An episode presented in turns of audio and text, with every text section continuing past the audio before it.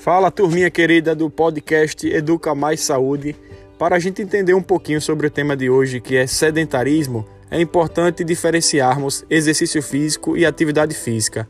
O exercício físico ele é sistematizado, periodizado, tem um professor para orientação, tem um objetivo traçado e o horário que você vai fazer aquela atividade muitas vezes é determinado. Já a atividade física é todo e qualquer gasto energético maior do que o nível basal, ou seja, um gasto maior do que eu precise para manter meus órgãos vitais. Eu me levantei, já estou fazendo atividade física. Vou escovar os dentes, atividade física. Mas tem que ter uma diferença entre os dois. Se eu vou para o clube jogar um voleibol aleatoriamente, espontaneamente, estou fazendo uma atividade física. Se eu tenho um horário marcado no voleibol, fazendo com o professor, hora marcada, tudo certinho, já é um exercício físico. O importante mesmo é a gente aumentar a quantidade de atividade física durante o nosso dia, fazendo uma caminhada, se for comprar um pão na padaria, se for ao colégio, preferir ir a pé ou de bicicleta, se possível.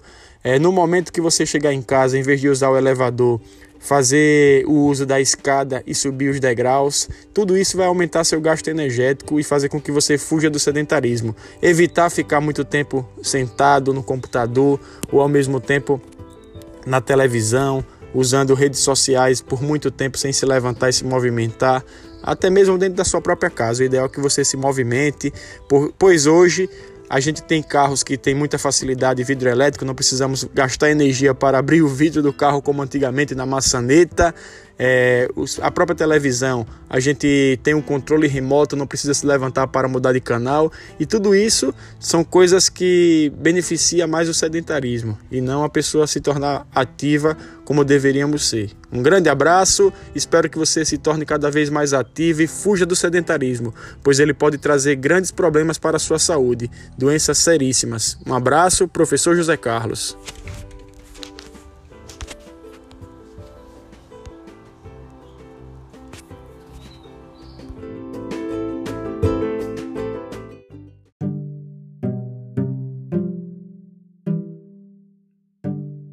Vocês sabiam que a Organização Mundial de Saúde recomenda entre 150 e 300 minutos de atividade física moderada semanalmente ou 75 a 150 minutos de atividade física intensa quando não houver contraindicação?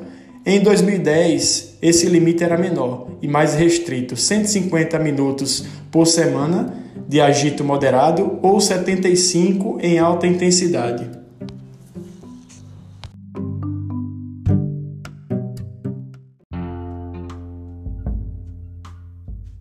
Algumas recomendações são importantes para crianças e adolescentes entre 5 e 17 anos, incluindo aqueles com alguma incapacidade.